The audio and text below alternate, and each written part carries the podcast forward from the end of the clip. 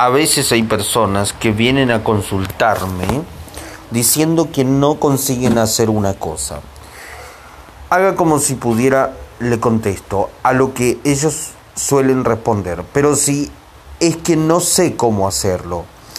Y yo les digo, sitúese en la postura que adoptaría si supiera cómo hacerlo. Respire ahora mismo, como respiraría si supiera. Ponga la cara que pondría si estuviese haciéndolo ahora mismo. Y tan pronto como se ponen en esa manera, respiran de esa manera y organizan su fisiología con arreglo a ese estado. Se dan cuenta de que pueden hacerlo. Funciona infaliblemente debido a la tremenda ayuda que proporciona la capacidad de adaptar y cambiar la fisiología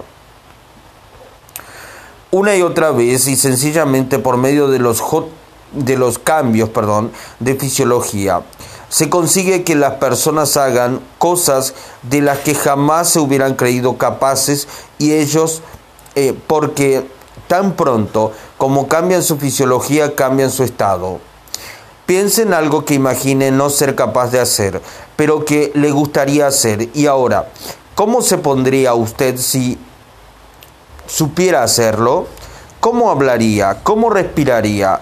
Eh, colóquese ahora mismo de la manera más coherente posible y en la que podría ser su fisiología si supiera hacerlo.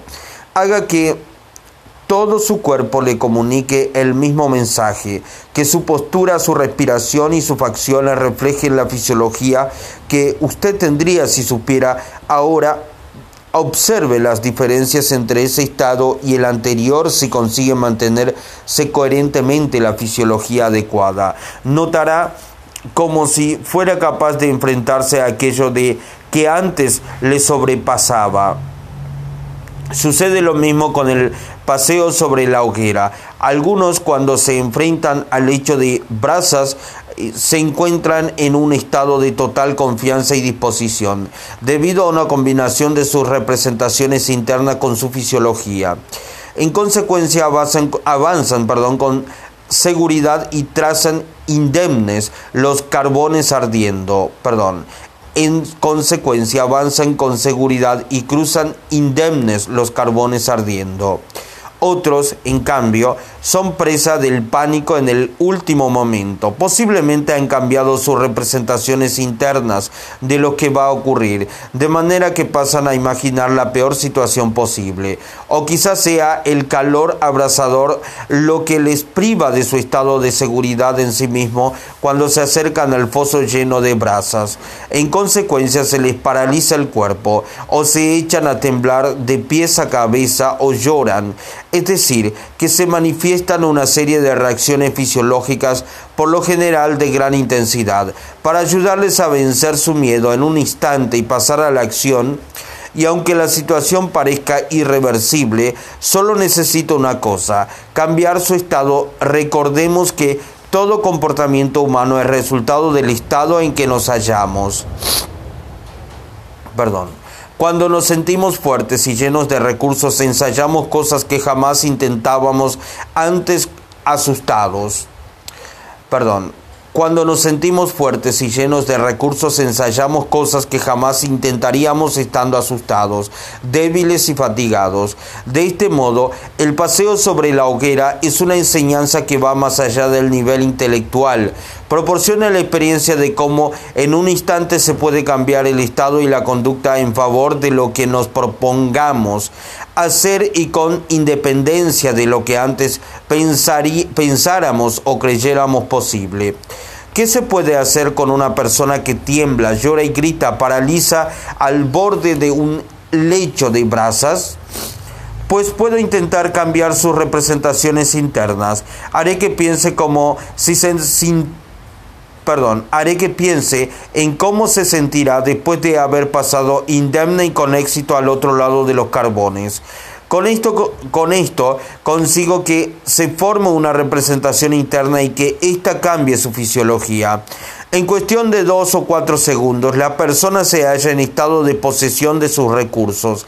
Cambio que puede observarse en la respiración y en la expresión facial. Entonces le digo que camine y la misma persona que una décima de segundo antes estaba paralizada de miedo, echa a andar con decisión sobre los carbones y palmotea de júbilos al otro lado pero en otras ocasiones los sujetos tienen imágenes internas demasiado claras, quemarse, tropezar y caer y éstas ocupan más lugar en su mente que la representación de cómo pasar al otro lado indemnes y, indemnes y con éxito.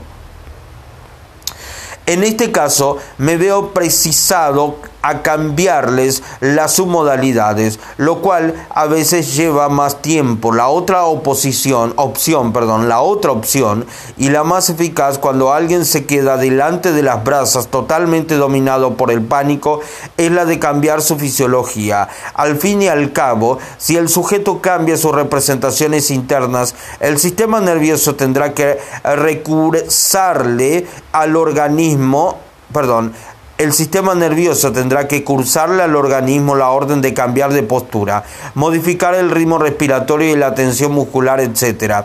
Siendo así, ¿por qué no ir derecho a la fuente, saltarse todas las demás comunicaciones y cambiar directamente la fisiología.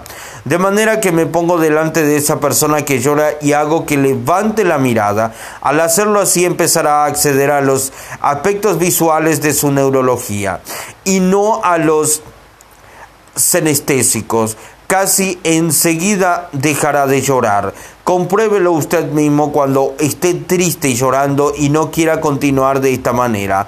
Levante la mirada, cuadre los hombros y póngase en un estado visual. Sus sensaciones cambiarán casi al instante. Véalo en los niños. Cuando uno de ellos se haya hecho daño, hágale mirar hacia arriba y el llanto y el dolor cesarán o por lo menos se calmarán en gran medida en un abrir y cerrar de ojos.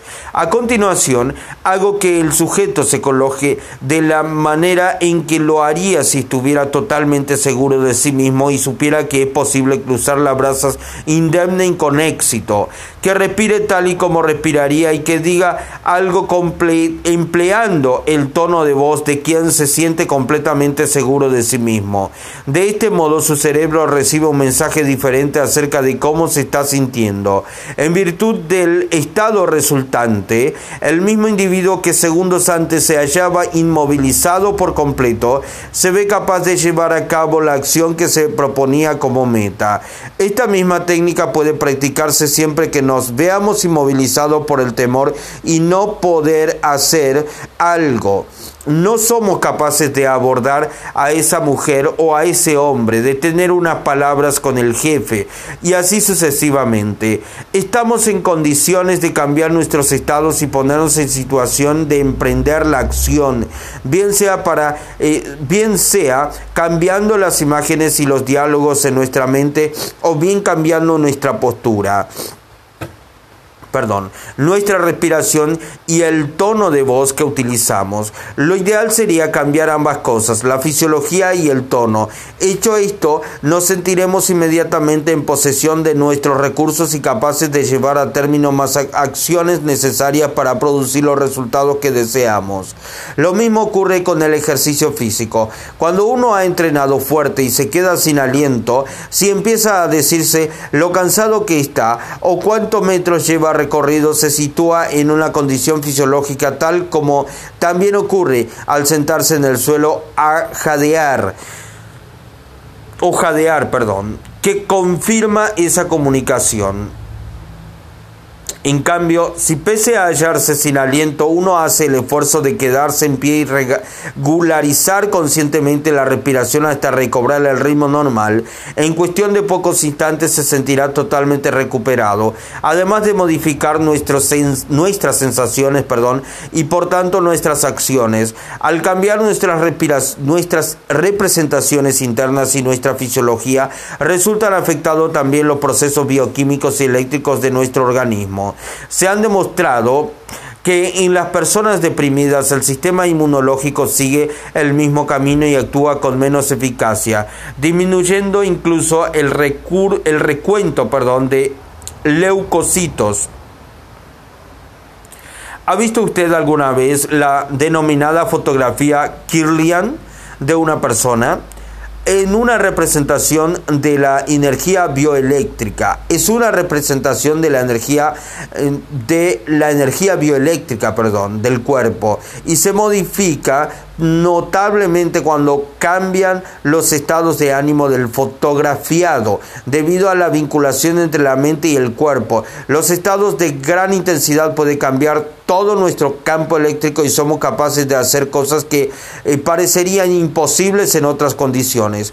Mi experiencia lecturas y mis lecturas, perdón, me confirman que los límites del organismo están mucho más lejos de lo que suponíamos, tanto en lo positivo como en lo negativo. El doctor Herbert Benson, que ha escrito abundantemente sobre las relaciones mente-cuerpo, ha recogido algunas narraciones asombrosas acerca del poder del vudú en diferentes regiones del mundo. En una tribu aborigen de Australia, los hechiceros practican un rito llamado el conjuro del hueso que consiste en lanzar un maleficio tan poderoso que la víctima sabe con certidumbre absoluta que contraerá alguna enfermedad terrible y probablemente morirá.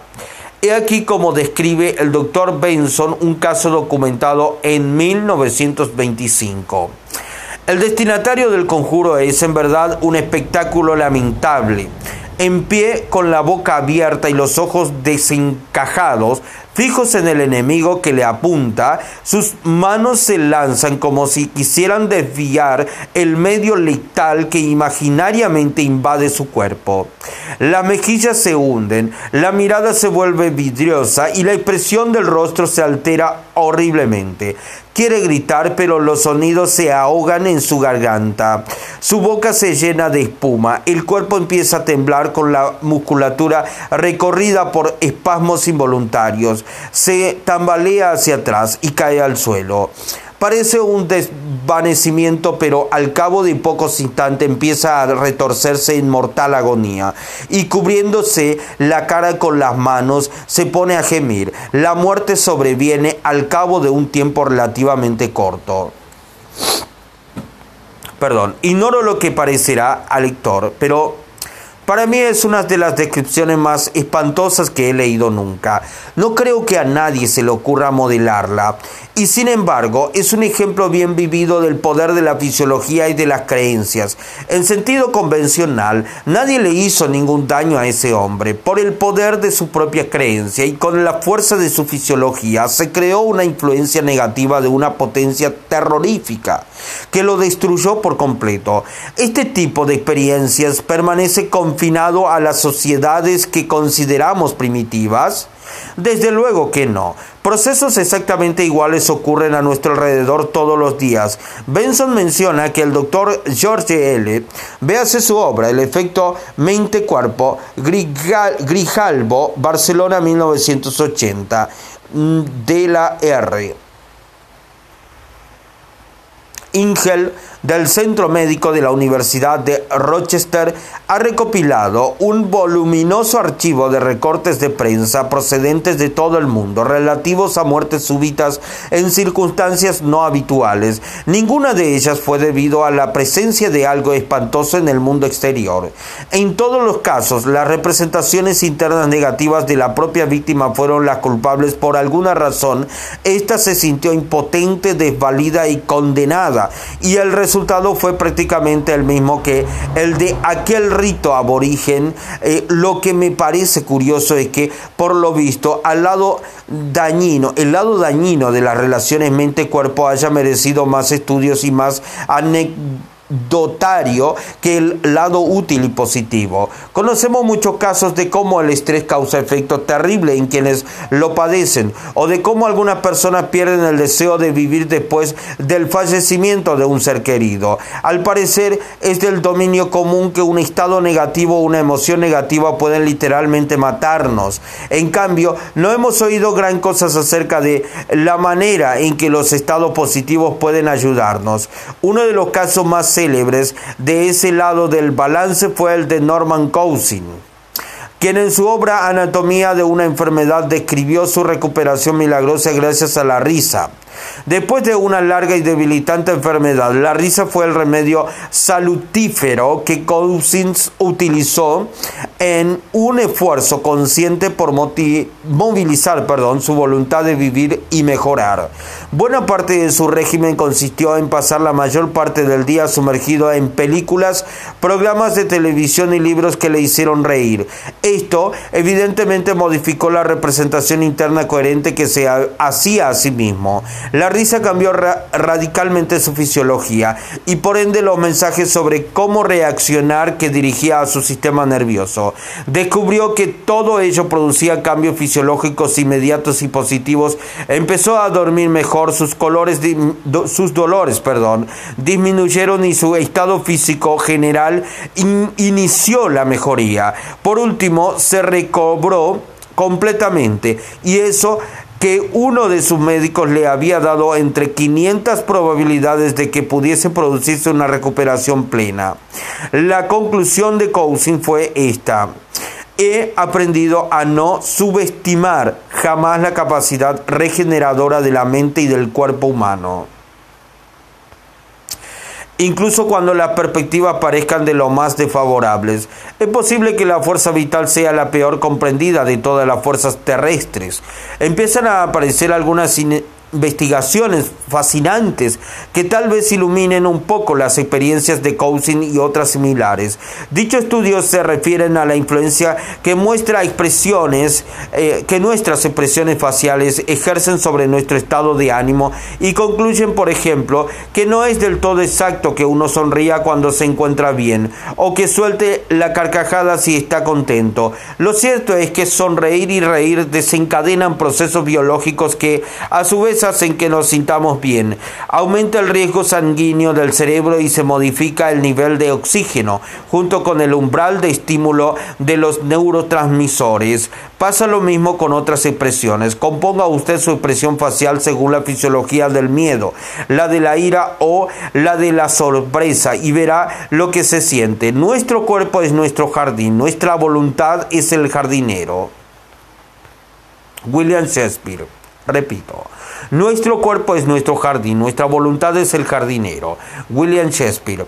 La cara tiene unos 80 músculos que funcionan como otros tantos torniquetes, bien sea para mantener uniforme el riego, el riego sanguíneo mientras el cuerpo realiza volteretas o bien para alterarlo y modificar con ello hasta cierto punto el funcionamiento del cerebro.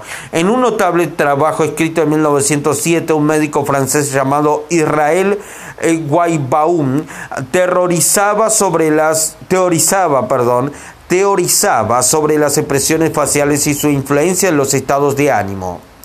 Otros investigadores actuales han vuelto a descubrir lo mismo como declaró en Los Angeles Times 5 de junio de 1985 el doctor Paul Ekman profesor de psiquiatría de la Universidad de California en San Francisco.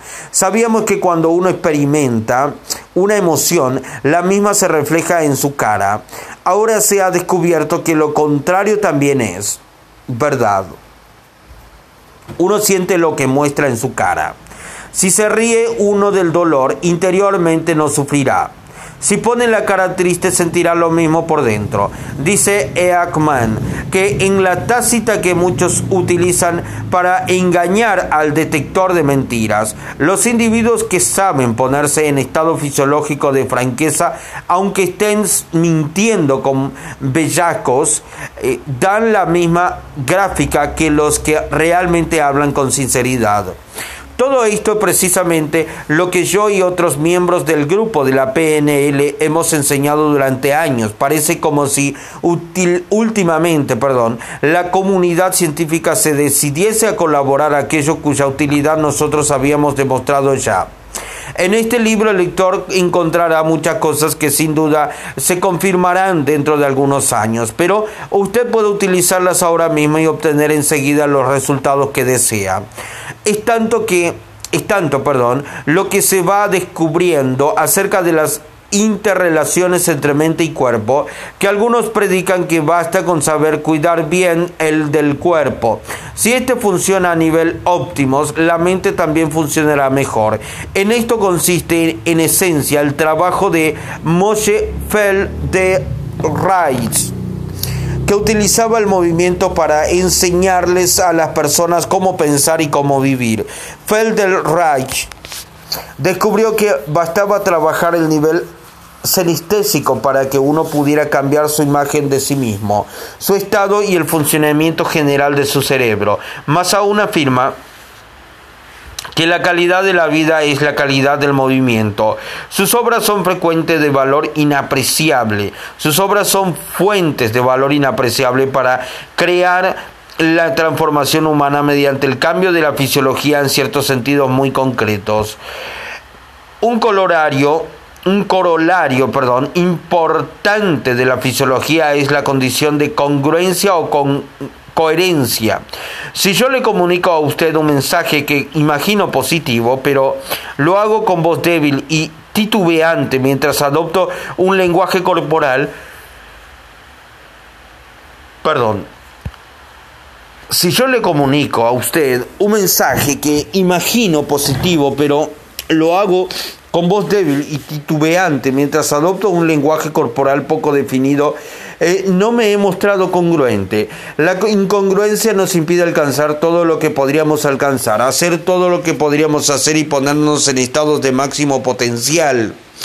Pasar su mensaje contradictorio a sí mismo eh, viene a ser una manera de desperdiciar parte de la propia fuerza. Recordará usted ocasiones en que no confiaba todo en un, en su en un interlocutor, perdón, sin saber por qué. Lo que decía esa persona parecía sensato, pero usted no acababa de creérselo. Era que la mente inconsciente de usted captaba algo que sin embargo la mente consciente no había recogido. Por ejemplo, al dirigirle una pregunta su interlocutor tal vez contestó sí, pero al mismo tiempo su cabeza quizás hizo un gesto negativo, o tal vez su oponente dijo descuide. Eh, que yo me ocuparé de ello, pero usted advirtió que tenía los hombros caídos, los ojos bajos y la respiración incierta. Todo lo cual ha comunicado al inconsciente de usted el mensaje es demasiado para mí. Una parte de esa persona deseaba hacer lo que usted le requería, pero otra parte no en un aspecto estaba segura de sí misma y en otro no. La incongruencia testimoniaba en contra de esa persona mientras trataba de atender simultáneamente a dos llamadas precedentes de direcciones opuestas. Con su palabra representaba una cosa y con su fisiología otra totalmente distinta. Perdón. Todos nosotros hemos experimentado el coste de la incongruencia cuando una parte de nuestro ser deseaba algo con mucha intensidad y otra parte se oponía a ello. La congruencia es poder. Los triunfadores son quienes consiguen dedicar todos sus recursos mentales y físicos a la culminación de una tarea. Deje la lectura en un momento y piense en las tres personas más congruentes de que conoce. ¿Qué diferencias hay entre ellas? ¿Cómo percibe usted personalmente a las personas congruentes en comparación con las incongruentes? Desarrollar la congruencia es una clave, perdón, desarrollar la congruencia, perdón, es una clave muy importante para movilizar el poder personal. Cuando yo comunico, estoy en eso que llama empatía, con mis palabras, con mi voz, con mi respiración, con toda mi fisiología. Cuando, perdón, cuando mi cuerpo y mis palabras armonizan, envío a mi cerebro señales inequívocas de lo que eh, pretendo y mi mente reacciona en consecuencia. Si uno se dice a sí mismo, pues sí, Supongo que esto es lo que debo hacer. Y ello acompañado de una fisiología débil y, e indecisa. ¿Qué tipo de mensaje recibe el cerebro? Es como querer mirar la televisión con la pantalla estropeada apenas perdón, es como querer, es como querer mirar la televisión con la pantalla estropeada. Apenas se distingue la imagen. Lo mismo pasa con el cerebro. Si las señales que envía al cuerpo son débiles o conflictivas, el cerebro no se forma una idea clara de lo que debe hacer. Es como un soldado al que su general enviase a la batalla diciendo, en fin, Supongo que hemos de intentarlo. No sé si saldrá bien. Con que vaya usted y ya veremos qué pasa. ¿Cuál sería la moral de ese soldado? Cuando usted dice decididamente quiero hacerlo en concordancia con su fisiología, esto es armonizando la postura, la expresión facial, el ritmo de la respiración, las palabras y el tono de voz, decididamente querrá hacerlo. Todos tendemos hacia los estados congruentes, pero, perdón, todos tendemos hacia los estados congruentes, pero el paso más importante que uno puede dar es asegurarse una fisiología, una fisiología perdón, firme, decisiva, congruente. Usted no está en condiciones de máxima eficacia a menos que sus palabras cuadren y armonicen con su cuerpo. Para desarrollar la congruencia podemos modelar las fisiologías de lo que son congruentes. La esencia del modelado estriba en descubrir qué parte del cerebro utiliza el individuo eficaz en una situación dada. Si usted quiere ser feliz, eficaz, perdón, utilice su cerebro de la misma manera. Cuando uno refleja exactamente la fisiología de otro, en realidad conecta con la misma parte de su cerebro que éste. ¿Se halla usted en un estado congruente ahora mismo? De no ser así, póngase en él. Perdón. ¿Qué tanto por ciento de su tiempo pasa usted en estados incongruentes? ¿No podría ser congruente más a menudo? Empiece a hacerlo hoy mismo. Deténgase a identificarse a cinco personas dotadas de fisiologías poderosas que a usted le agradece, le agradase, perdón, reflejar.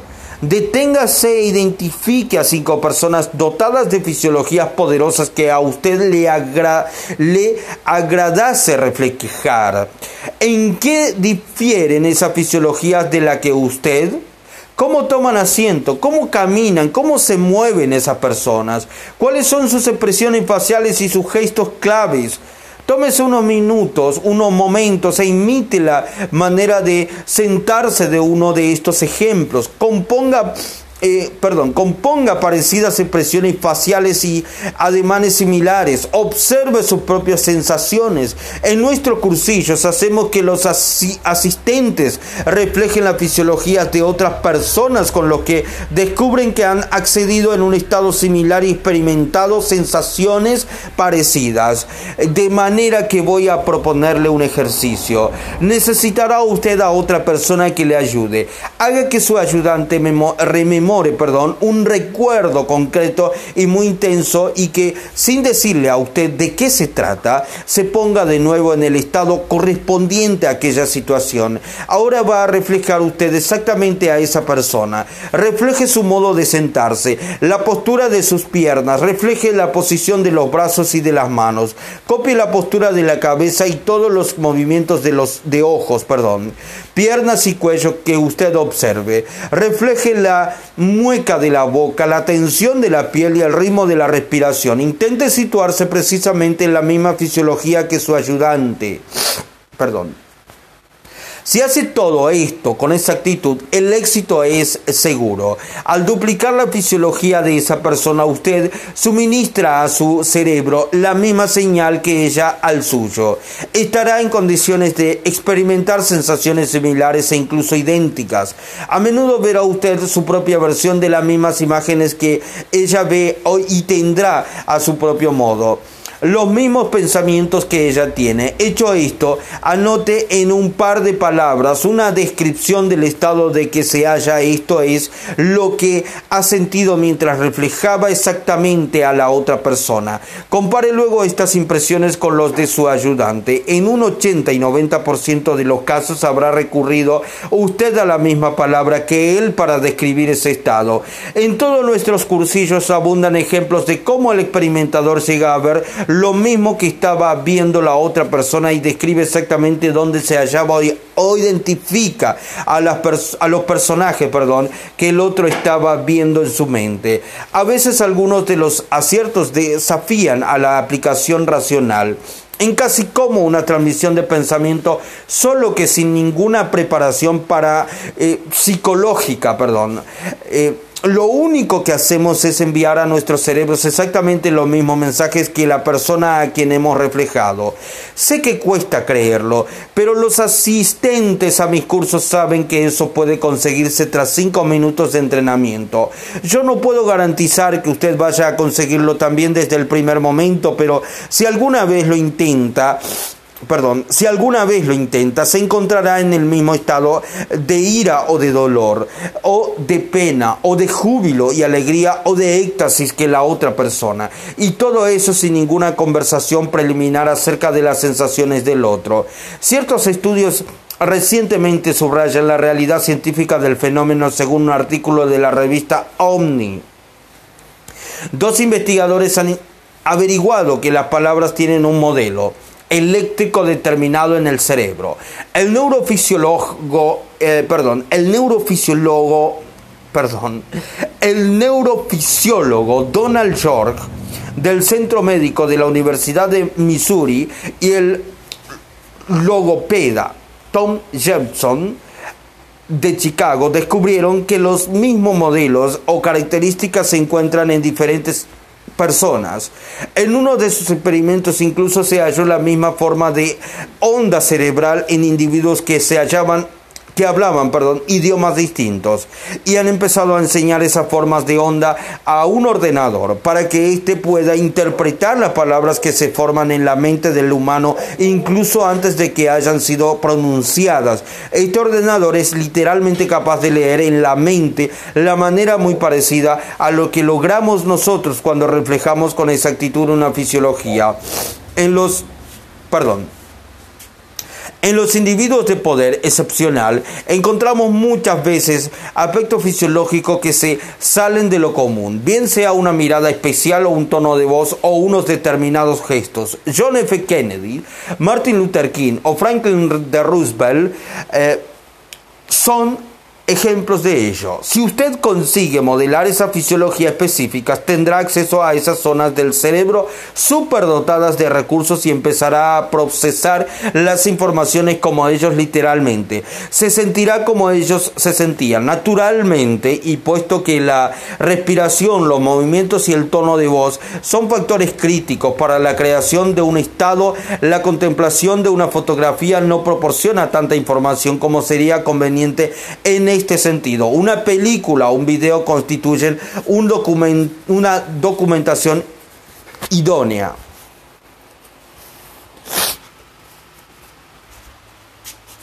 Perdón. dedique, perdón, unos momentos a reflejar con tanta exactitud como le sea posible su postura, sus expresiones faciales y sus gestos. Empezará a experimentar sensaciones similares y recuerda cómo sonaba la voz de esa persona. Pruebe a decir algo en el mismo tono. Observe también el nivel de congruencia que es un rasgo eh, común perdón, de todos estos ejemplos. Perdón. Su fisiología lanza un mensaje único, no una diversidad de mensajes en conflicto. Si no ha sido usted congruente al reflejar sus fisiologías, no sentirá lo mismo que ellos porque no enviará al cerebro los mismos mensajes. Por ejemplo, si mientras reflejaba la fisiología se dice interiormente, parezco un estúpido, no recibirá el pleno beneficio de la operación por culpa de la incongruencia. Su cuerpo habrá dicho una cosa mientras su mente decía otra. Pero el poder deriva de la emisión de un mensaje coherente, único. Si puede usted conseguir una grabación de la voz de Martin Luther King y trata de hablar como él, copiando la entonación, el énfasis y el ritmo se sentirá invadido por una sensación de fuerza y energía jamás conocida con anterioridad. Por otra parte, una de las ventajas de leer libros debidos a personas como John Kennedy, Benjamin Franklin o Albert Einstein consiste en que nos situamos en estados similares a los de estos autores. Uno empieza a pensar como ellos, a crearse, perdón, el mismo tipo de representaciones internas, pero si duplica su fisiología podrá sentirse como ellos en su propia carne, incluso su se comportará igual que ellos, perdón incluso se comportará igual que ellos. Le gustaría tener acceso enseguida a dosis mayores de su propio poder y su magia interior? Póngase a modelar conscientemente la fisiología de personas a quienes respete o admire. Empezará a crear los mismos estados que experimentan los sujetos elegidos. A menudo incluso es posible obtener una experiencia idéntica. Evidentemente, usted no querrá modelar la fisiología de un deprimido, sino de personas en estado de pleno dominio de sus recursos, porque al hacerlo así aceptará todo un conjunto de opciones inéditas. Abrirá caminos de acceso a partes de su cerebro que hasta ahora no había utilizado con plena eficacia. En uno de mis, en uno de mis cursos, perdón, conocí a un muchacho que parecía no tener remedio. Su estado fisiológico era de un desvalimiento, perdón, como yo no lo había visto nunca hasta entonces, y no lograba mejorarla. Luego se supo que tenía dañado una zona de su cerebro como eh, secuela de un accidente, pero logré que empezase a actuar como si hice que me modelase a mí se pusiese en un estado fisiológico al que no creía que pudiera tener acceso. Y cuando me modeló a mí, su cerebro se puso a funcionar de un modo enteramente nuevo. Cuando acabamos el curso, la gente casi no le reconocía. Se comportaba y sentía de una manera totalmente diferente a la de antes. Al imitar la fisiología de otro, empezaba a experimentar opciones nuevas de pensamiento, emoción y acción. Si modelase usted el sistema de creencias de un atleta de primer primera categoría, su sintaxis y su fisiología, ¿Cree que sería capaz de correr inmediatamente después de después, perdón, los 100 metros en menos de 11 segundos? Por supuesto que no. El modelado que usted realiza no es exacto puesto que no entrega a su sistema nervioso el mismo conjunto de eh, coherente de mensaje que él, gracias a una práctica asidua, ha logrado elaborar.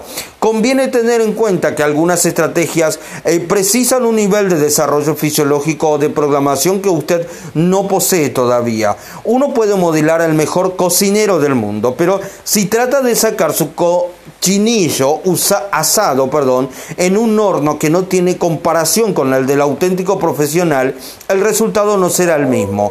Ahora bien, si tiene usted la receta, sin duda conseguirá la mejor que se pueda hacer con el horno que tiene a su disposición.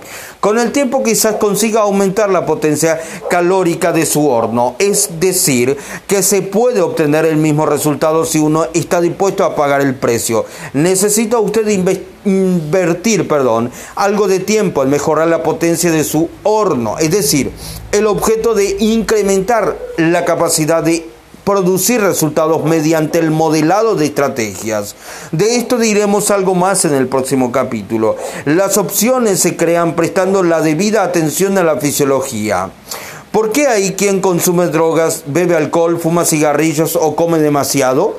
¿No será que tratan de cambiar su estado indirectamente mediante una modificación fisiológica? En este capítulo ha visto usted cuál es la vía directa para cambiar rápidamente de estado. Al respirar o mover el cuerpo o los músculos faciales con arreglo a nuevos hábitos. Uno cambia su estado inmediatamente y obtendrá lo mismo que el vicioso, pero sin perjudicar a su organismo ni a su mente. Recuerde que en cualquier bucle cibernético, el que dispone de más opciones tiene más probabilidades de conservar el control. La flexibilidad es el aspecto más crítico de cualquier mecanismo a igualdad de todos los demás factores. El sistema más flexible tiene más capacidad de adaptación y mayores medios para dirigir otros aspectos. Ocurre lo mismo con las personas. Quienes tienen, quienes quien, perdón, tiene más opciones, domina la situación. Modelar consiste en crear posibilidades y no existe otro camino más rápido ni más dinámico que el de la fisiología. La próxima vez que vea usted a un triunfador, a alguien a quien admire y respete, copie su gesto, note la diferencia y disfrute del cambio que se habrá operado en su propia rutina mental. Juegue, experimente, las nuevas opciones están esperándole. Y veamos ahora otro aspecto de la fisiología, los alimentos que comemos, la manera en que respiramos y los nutrientes que nos proveemos a nosotros mismos Todo ello forma parte de la energía, el combustible de la excelencia, capítulo 10. La salud de las personas es el verdadero fundamento, es que de, en que descansa toda su felicidad y todo su poder. Benjamin Disraeli, repito, la salud de las personas es el verdadero fundamento en que descansa toda su felicidad y todo su poder. Benjamin Disraeli. Hemos visto que la fisiología es la avenida que conduce a la excelencia. Uno de los medios más Em, uno de los medios, perdón, para influir sobre la fisiología consiste en cambiar la manera de utilizar el sistema muscular.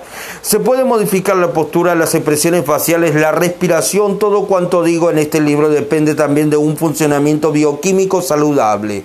Doy por supuesto que se dedica usted a limpiar y nutrir su cuerpo, no a contaminarlo y envenenarlo. En este capítulo contemplaremos las bases de la fisiología, lo que usted come y bebe y cómo respira. Yo digo, perdón, yo digo que la energía es el combustible de la excelencia. Por mucho que cambie usted sus representaciones internas, si tiene la bioquímica estropeada o alterada, el cerebro recibirá representaciones distorsionadas todo el sistema está perjudicado, en realidad no será probable que tenga usted muchas ganas de poner en práctica lo que haya aprendido. Aunque uno tenga el mejor coche deportivo del mundo, si pretende que funcione con cerveza no correrá. Y aunque tenga el mejor coche y el combustible adecuado, si las bujías no dan chispas correctamente, el rendimiento no será óptimo. En este capítulo compartiremos algunas ideas sobre energía y sobre cómo elevarla a los niveles máximos. Cuanto más alto el nivel de energía, más eficiente será su organismo. Y cuanto más eficiente sea, mejor se sentirá usted y más aplicará su talento a la obtención de resultados sobresalientes. Conozco de primera mano la importancia de la energía y los prodigios que pueden lograrse cuando aquella abundancia, cuando aquella abunda, perdón. Yo pesaba 120 kilos y ahora peso 105. Lo que yo hacía antes no era precisamente buscar todas las maneras posibles de mejorar mi vida. Mi fisiología no me ayudaba a producir resultados sobresalientes. Para mí, aprender a hacer cosas era secundario en comparación con comer y mirar televisión. Pero cierto día decidí que estaba harto de vivir de esa manera. Así que empecé a estudiar eh, qué cosas producen una salud sobresaliente y luego me puse a modelar a las personas que de manera coherente la producían en sí mismas. En el campo de la alimentación, sin embargo, hay tantas contradicciones y tanta confusión que al principio no supe qué hacer. Leía un libro y decía, haga tal y tal cosa y vivirá 100 años. Entonces yo me animaba, hasta que abría otro libro y me enteraba de que si hacía tal y tal cosa moriría prematuramente y que muy al contrario, me convenía hacer tal y tal otra. Y por supuesto, el tercer libro contradecía a los dos primeros. Todos los autores eran doctores en medicina y, sin embargo, no estaban en acuerdo ni siquiera en lo fundamental. Yo no necesitaba títulos sino resultados. Así que busqué a personas que estuvieran obteniendo resultados con su propio organismo, personas a quienes yo viese vibrantes y llenas de salud. Me enteré de cómo lo conseguían y me dediqué a hacer lo mismo. Todo tanto cuanto, perdón, todo cuanto aprendí lo resumí en un cuadro de mandamientos o principios para uso propio y establecí un programa de 60 días de vida saludable. Apliqué, di líos principios eh, un día tras otro y perdí 15 kilos en poco, eh, en poco más de un mes. Y lo que es más importante, acabé por descubrir un sistema de vida ajeno a las polémicas y libre de dietas, un sistema que respetaba el funcionamiento de mi propio cuerpo, eh, de mi propio tiempo, perdón, y cuerpo. Voy a compartir con usted los principios por los que me lío desde hace cinco años. Pero antes de hacerlo, permita que le cuente algunos ejemplos acerca de cómo ellos han eh, ido formando mi fisiología.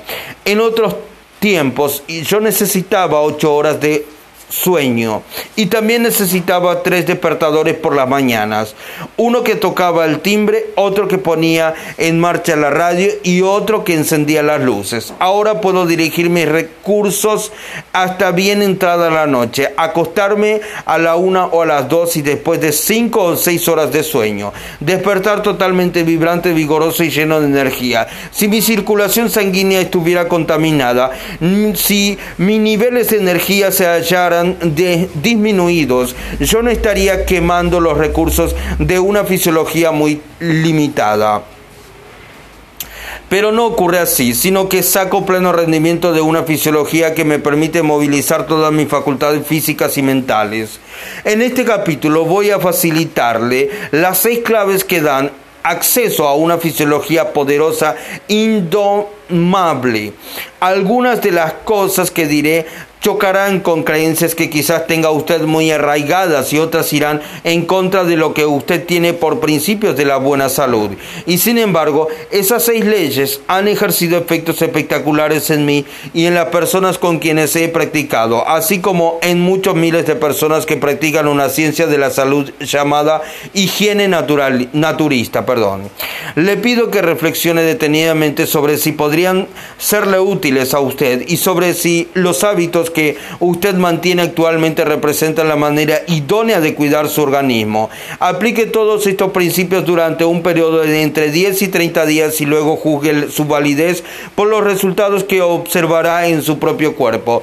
No porque perdón, no por lo que le hayan enseñado a creer durante toda la vida. Aprenda a comprender el funcionamiento de su organismo, a respetarlo y a cuidarlo, y él cuidará de usted.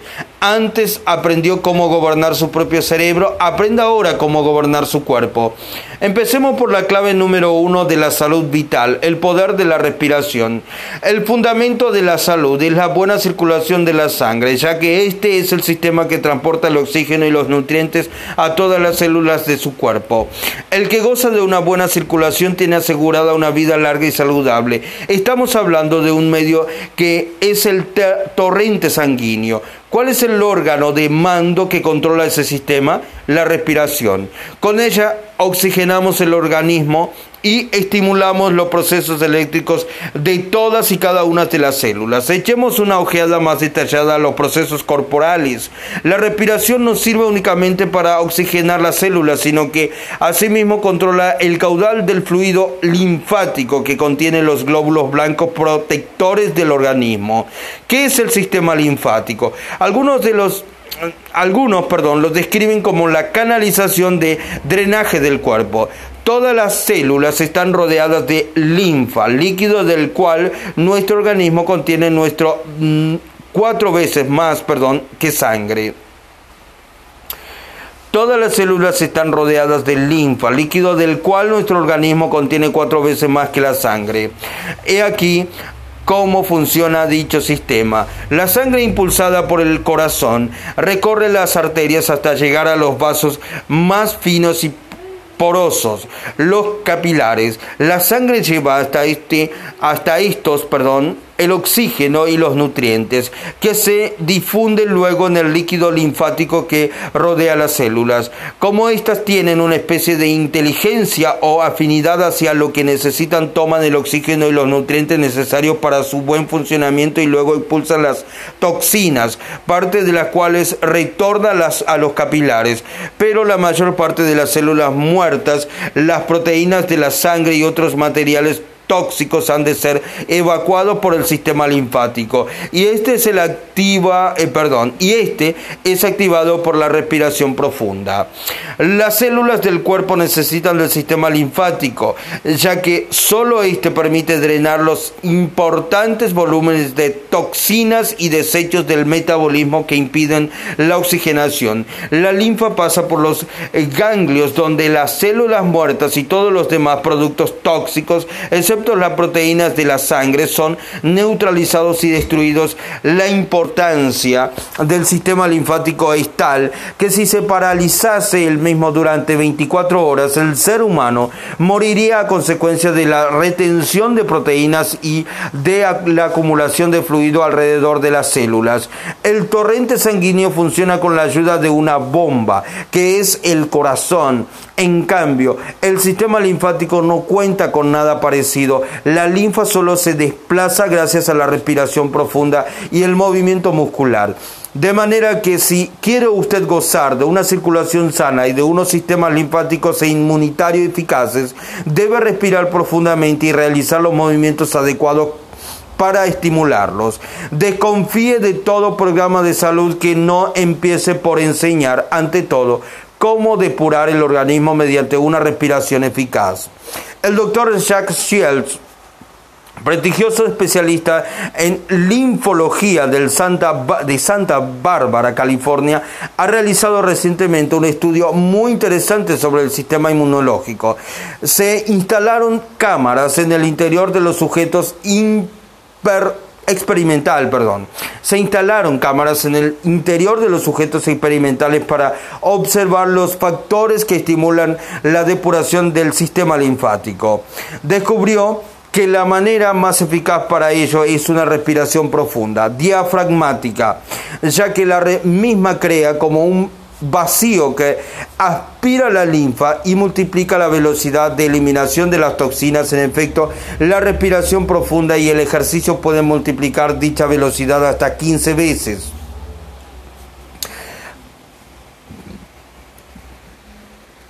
Perdón, aunque el lector solo sacase en limpio de este capítulo la importancia de la respiración profunda, ello bastaría para elevar espectacularmente el nivel de salud de su organismo.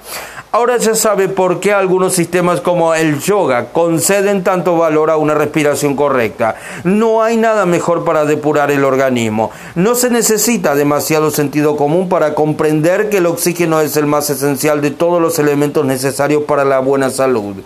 Sin embargo, interesa comprender hasta qué punto es importante. El doctor Otto Warburg galardonado con el premio Nobel, director del Instituto Max Planck de Fisiología Celular, estudió los efectos del oxígeno sobre las células. En sus experimentos logró convertir células normales y sanas en malignas por el sencillo procedimiento perdón, de reducir la proporción de oxígeno aportada a las mismas. Estas investigaciones fueron corroboradas en los Estados Unidos por el doctor Harry Goldblatt Goldblatt, Goldblatt perdón, en el Journal of Experimental Medicine, 1953. Goldblatt descubrió los experimentos realizados con una especie de ratas consideradas especialmente perdón, inmune a las alteraciones malignas. Extrajo células de ratas recién nacidas y las derivó a tres grupos. Las células de uno de estos grupos fueron transportadas a un matras y sometidos a la privación de oxígeno durante 30 minutos. Lo mismo que el doctor Warburg Goldblatt descubrió que muchas de estas células morían al cabo de pocas semanas, otras presentaban una actividad muy disminuida y aún otras manifestaban, perdón, y aún otras manifestaban síntomas de degeneración precursores de una evolución maligna. Los otros dos grupos de células se mantuvieron en otros recipientes con un suministro constante de oxígeno a concentración atmosférica. Al cabo de 30 días, el doctor Goldblatt inyectó las células de los tres grupos a otros tantos grupos de ratas. Al cabo de dos semanas y una vez reabsorbidas las células por el, por el organismo perdón, de los animales, los dos grupos de control no presentaron ningún síntoma anormal. En cambio, todas las ratas del tercer grupo, el que había recibido la inyección de células privadas de oxígeno, de oxígeno perdón, presentaban tumoraciones. De este ensayo se hizo un seguimiento durante un año, con el resultado de que las células malignas se confirmaron malignas y las normales continuaron normales. ¿Qué nos enseña esto? Los investigadores llegaron a la conclusión de que la falta de oxígeno desempeña un papel oncógeno, oncógeno, perdón, es decir, destructivo. Importante indudablemente afecta a la calidad vital de las células. Ahora bien, hay que recordar que la calidad de vida de nuestras células equivale a la calidad de vida que percibimos nosotros. Es evidente que la plena oxigenación de nuestros sistemas debería convertirse en nuestro interés principal. Una respiración más eficaz es, sin duda alguna, lo primero. La dificultad estriba en que la mayoría de las personas no saben respirar, respirar bien. Perdón. Uno de cada tres norteamericanos enferma de cáncer. En cambio, entre los deportistas norteamericanos la proporción es de uno de entre siete. ¿Por qué? Los estudios que citaba antes nos suministran un principio de explicación. Los atletas proporcionan a su circulación sanguínea una cantidad mayor del elemento más vital e importante, el oxígeno. Otra explicación sería que los atletas estimulan el sistema inmunológico de su organismo, ya que su actividad favorece perdón, la circulación linfática. Permítame participarle la manera más eficaz de respirar para limpiar su sistema. Hay que mantener el ritmo siguiente. Inspirar durante la, cuenta perdón, de 1. Detener durante la cuenta de 4. Respirar durante la cuenta de 2. Es decir, si se toma aire durante 4 segundos, se ha de contener el aliento durante 16 y exhalar el aire durante 8. ¿Por qué la respiración debe durar el doble de la, respiración, de la inspiración? Perdón. ¿Por qué la respiración debe durar el doble de la inspiración? ¿Por qué? Repito, porque la expiración debe durar el doble de la inspiración porque es la fase durante la cual se eliminan las toxinas por vía del sistema linfático. ¿Por qué, eh, ¿Por qué contener la respiración durante cuatro periodos? Para oxigenar plenamente la sangre y activar el sistema linfático. Al respirar, hay que empezar por la parte baja, en el abdomen, como una respiradora que extraiga todas las toxinas de la circulación. ¿Suele, ¿Suele usted tener mucha hambre después de hacer ejercicio? ¿Le apetece sentarse y comerse un gran eh, bistec después de haber corrido 5 kilómetros? Sabemos que de hecho no sucede así. ¿Por qué? Porque una respiración sana le ha proporcionado ya el organismo lo que más necesitaba, de manera que esta es nuestra primera llave de acceso a una vida sana. Tómese tiempo tres veces todos los días para realizar cada vez 10 respiraciones profundas a la cadencia descrita en las líneas anteriores. Perdón, tómese tiempo tres veces todos los días para realizar cada 10 respiraciones profundas a la cadencia descritas en las líneas anteriores. Repetimos esa cadencia. Un tiempo de inspiración, cuatro tiempos de retención, dos tiempos de expiración.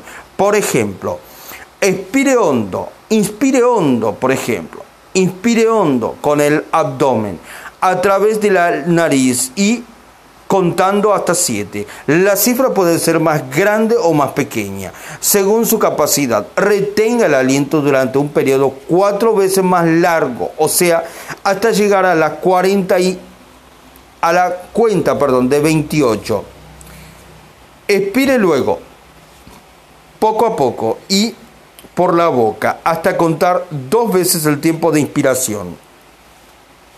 Es decir, hasta 14. El ritmo nunca debe ser forzado. Usted mismo verá cómo aumentan las cifras a medida que se desarrolla su capacidad pulmonar. Practique esas 10 respiraciones profundas tres veces al día y experimentará una mejora sensacional eh, de su salud. No hay en el mundo regímenes regímenes ni pastillas, perdón, de vitaminas que puedan beneficiarle tanto como un hábito respiratorio excelente. El otro elemento esencial para una respiración saludable es la práctica diaria de ejercicios aeróbicos. Es bueno correr, aunque un poco fatigante. Es excelente nadar. Sin embargo, uno de los mejores ejercicios aeróbicos que pueden practicarse en cualquier estación es la cama elástica. Aparato no muy costoso y que apenas presenta peligro de sobreesfuerzo o estrés. Es importante que la perdón, es, importante que la sesión de salto se lleve a cabo sin una fatiga excesiva. Puede ir prolongándose gradualmente hasta llegar a la media hora diaria sin cansancio, dolores de estrés, ni dolores de estrés, perdón perdón, repito, es importante que la sesión de salto se lleve a cabo sin una fatiga excesiva. Puede ir prolongándose gradualmente hasta llegar a la media hora diaria sin cansancio, dolores ni estrés hay que adquirir fondo antes de abordar los ejercicios prolongados o difíciles. Con un entrenamiento correcto la respiración gana en profundidad y el organismo se vigoriza. Existen muchos libros sobre el arte de la cama elástica que explican cómo esta tonifica todos los órganos corporales. Le aconsejo que se tome el tiempo para dedicarse a este ejercicio